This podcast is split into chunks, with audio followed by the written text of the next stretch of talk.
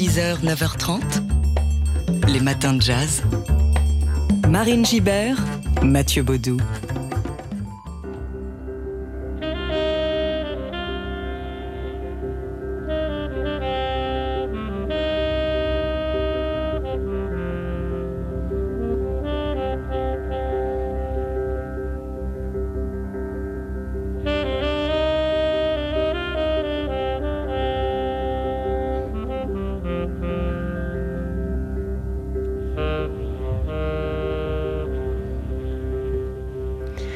C'était le 15 septembre 1963, il y a tout juste 60 ans, une bombe déposée devant l'église baptiste de la 16e rue à Birmingham, en Alabama, faisait 4 morts, 4 jeunes filles âgées de 11 à 14 ans. Birmingham, lieu de tension raciale et un des hauts lieux du mouvement des droits civiques. C'était donc un dimanche matin, ce 15 septembre 1963. La bombe explose à 10h22 en plein office dans cette église fréquentée par la communauté noire de la ville.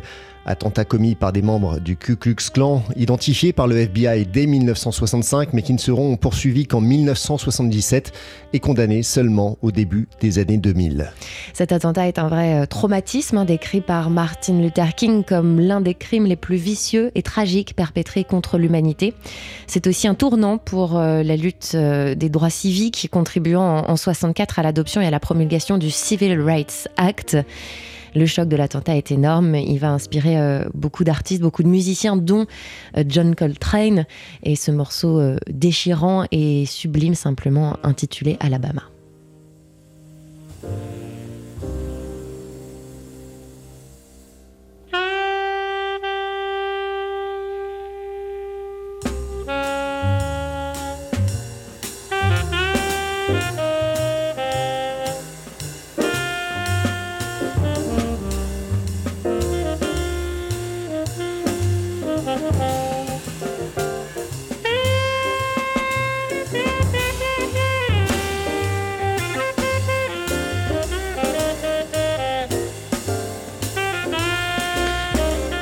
Alabama, donc, de John Coltrane, écrit et enregistré après cet attentat, cet attentat à l'église de Birmingham le 15 septembre 1963. Les matins de jazz. Il y a tout juste 95 ans, le 15 septembre 1928, naissait Cannonball Adderley, saxophoniste dont la ferveur, l'énergie, la légèreté et le jeu particulièrement expressif lui ont valu d'être souvent désigné comme l'héritier de Charlie Parker. On salue ce matin l'œuvre d'un musicien génial qui pour beaucoup n'est pas célébré aujourd'hui à sa juste valeur. Julian Cannonball Adderley, donc né en 1928 et mort en 75 à seulement 46 ans, ce surnom de Cannonball Boulet de canon, il le gagne dès l'adolescence. Ses copains de classe à Fort Lauderdale, en Floride, d'où il est originaire, voient son appétit à table et l'appellent cannibale surnom qui sera ensuite euh, transformé pour devenir Cannonball. Et les deux, Boulet de Canon et Cannibal, lui vont assez bien. Il mange avec excès, boit avec excès aussi et joue de la même façon excessivement généreuse. Cannonball naît dans une famille de musiciens. Il joue beaucoup avec son frère Nat, qui lui est au cornet. Euh, Cannonball lui choisit le saxophone et son idole absolue, c'est Charlie Parker. On écoute Cannonball parler de la première fois qu'il a entendu Bird jouer.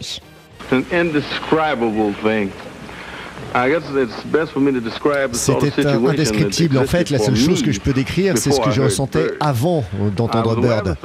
Je me rendais bien compte que les saxophonistes alto que j'écoutais à l'époque étaient de super musiciens, mais c'était comme si euh, tous laissaient de côté cette chose que moi j'avais envie d'entendre. J'étais aussi très impressionné par pas mal de saxophonistes ténors, mais ils étaient comme limités par leur registre. Et quand j'ai entendu Bird, c'était ça. Il jouait tout ce que j'avais envie d'entendre, et même beaucoup plus, vraiment indescriptible. Quelques mois après la mort de Charlie Parker en 1955, Cannonball monte sur la scène du café Bohemia de Washington un peu par hasard, aux côtés de l'orchestre du contrebassiste Oscar Pettiford pour remplacer en urgence un, saxophoniste absent. Et là, il éblouit le public et les musiciens chevronnés qui l'entourent. Certains l'appelleront alors New Bird. Et à la fin des années 50 et, dans les années 60, euh, ce sera une, période prolifique. Euh, après plusieurs enregistrements avec Miles Davis, dont Kind of Blue, il multiplie les collaborations avec Oscar Peterson, Nancy Wilson et Bill Evans, en restant très actif avec son propre groupe. Bah, justement, on va l'écouter. Son groupe, en 1966, Cannonball Adderley, accompagné de son frère Nats au cornet, de Joe Zawinul au piano, de Victor Gaskin à la contrebasse et de Roy McCurdy à la batterie. Un de leurs plus grands succès, issu euh, du fameux Live at the Club, enregistré dans les studios de Capitol. Voici Mercy, Mercy, Mercy.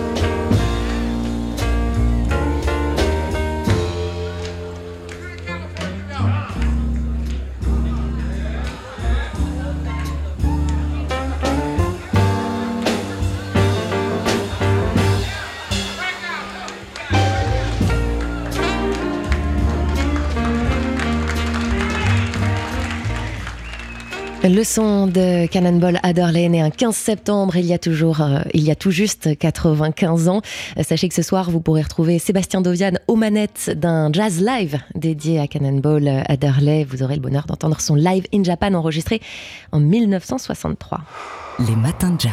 Ce vendredi 15 septembre, ça y est, c'est le jour J, des semaines, des mois peut-être que vous l'attendiez. Il est là, le nouvel album du saxophoniste Léon Fall, le disque qui fait danser la rentrée. Stress Killer, c'est son titre, troisième album donc du saxophoniste. Ça sort chez Heavenly Sweetness, nouvel opus donc sur lequel le jazz devient musique de club, une véritable trance tellement entraînante. On y croise aussi bien les figures de John Coltrane, dont il reprend Naïma, que de euh, Jay Dilla, producteur de, de Détroit et légende du hip-hop. Léon Fall et son groupe nous ont rendu visite hier à, TSF. Ils étaient les invités du Daily Express de Jean-Charles Doucan pour présenter euh, l'album. Ils ont interprété deux morceaux live, mais ils ont aussi réservé une petite surprise pour les auditeurs des matins de jazz. Et oui, ils ont enregistré un morceau rien que pour vous, pour que vous puissiez entamer votre journée bercée par leurs bonnes vibrations. Les voici donc avec euh, Léon Fall au saxophone, Zachary Xic à la trompette, Gauthier Toux au clavier, Rémi Boissière à la contrebasse et Arthur Allard à la batterie. On écoute Clarity.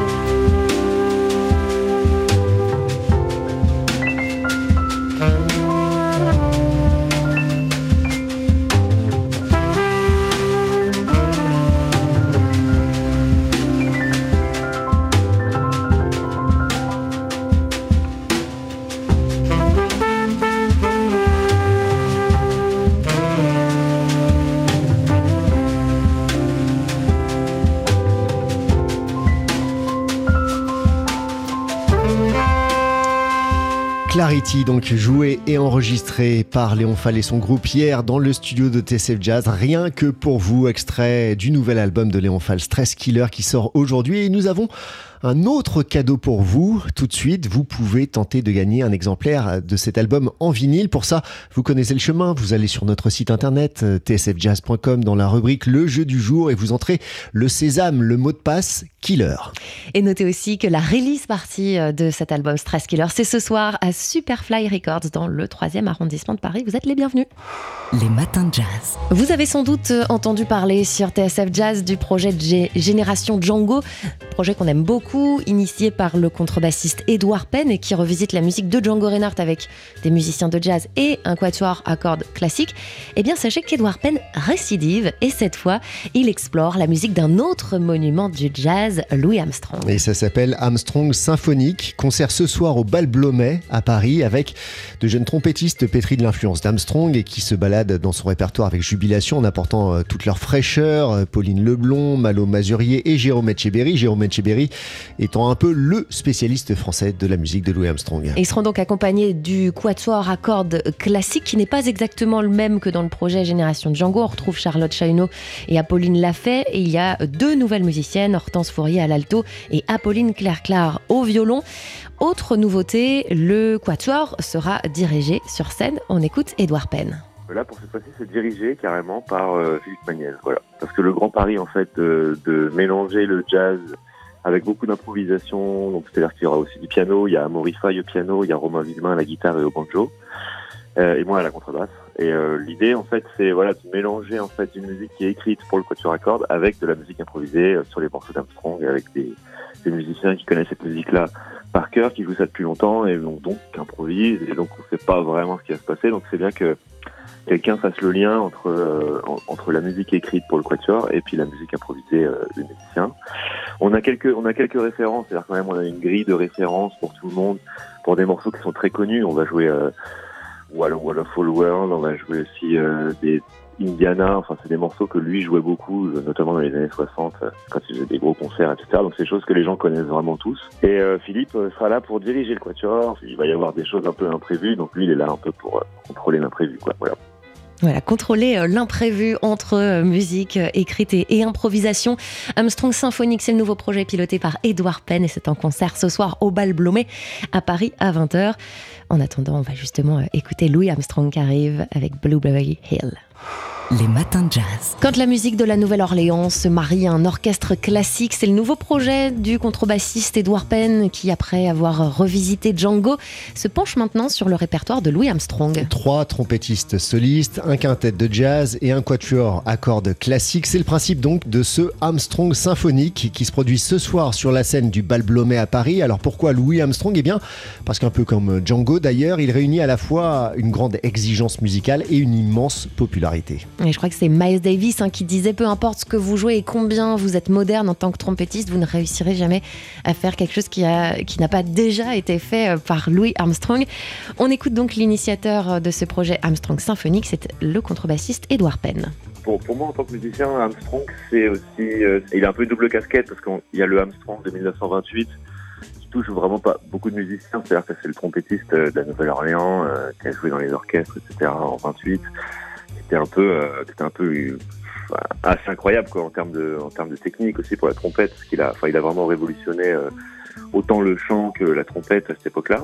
Et ensuite, il y a le Armstrong qui est devenu une espèce d'énorme star américaine qui chantait, qui chantait des énormes tubes, qui remplissait des, des, stades énormes pour jouer justement une espèce de musique de la Nouvelle-Orléans qui est devenue un peu un cliché de la musique de la Nouvelle-Orléans, quoi. Avec la trompette, la clarinette, etc. Et euh, voilà, je trouvais ça intéressant de, bah, de donner peut-être un côté un peu orchestral à cette musique, tout en gardant le côté un peu frais euh, qu'on avait sur Génération de Django, justement, ce, ce truc euh, vraiment petite formation, le quatuor à cordes qui apporte un côté vraiment orchestral. Et, euh, et, en même temps, bah, ça reste, ça reste frais. On, est, on reste connecté. C'est pas un énorme orchestre. C'est pas quelque chose de compliqué à, à gérer. Et puis, euh, il se passe plein de choses. Armstrong Symphonique, le nouveau projet piloté par Edouard Penn, c'est en concert ce soir au Bal Blomet à Paris à 20h. Les matins de jazz. Ce week-end, ce sont les journées du patrimoine. C'est la 40e édition de cette grande manifestation qui permet euh, au public d'entrer dans des lieux qu'on ne visite pas habituellement. Et on a repéré une suggestion sur mesure pour les férus de jazz et, d'histoire du jazz. Ouais, si vous habitez en, en Ile-de-France et dans le Val-de-Marne plus particulièrement, vous allez pouvoir demain visiter le Centre européen des musiques jazz, le CEM Jazz, un centre d'archives et de ressources autour donc du jazz et des musiques traditionnelles. C'est à Chevilly-la-Rue.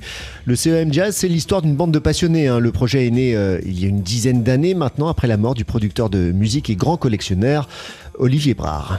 Il souhaitait que son immense collection de disques et de documents autour des, musiques euh, de jazz de l'entre-deux-guerres ne soit pas dispersée.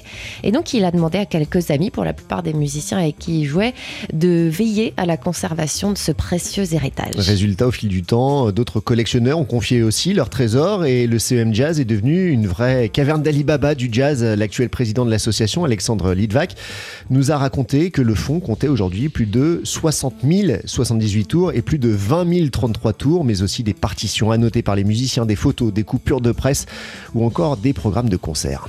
Vous pouvez euh, y découvrir des pépites telles que euh, le premier numéro du magazine Jazz News fondé par Eddie Barclay, daté de Noël 1948, euh, ou encore le premier enregistrement original effectué par Coleman Hawkins et son All-Star Jam Band sur le label Swing créé par Charles Delaunay et Hugues Panassier, avec notamment Benny Carter, Stéphane Grappelli, Django Reinhardt. Ça date de 1937. Bref, tout cela, euh, c'est à venir voir et à écouter aussi à l'occasion des Journées du patrimoine demain et après-demain. Inscription via le site du CEM Jazz. Et sachez aussi que si euh, vous vivez dans le coin et que vous avez toujours rêvé d'être historien, archiviste, que l'association euh, recherche des bénévoles pour éplucher, pour trier, pour identifier tous ces trésors qu'on leur laisse. Donc voilà, n'hésitez pas à aller faire un petit tour sur leur site cemjazz.org. Les matins de jazz.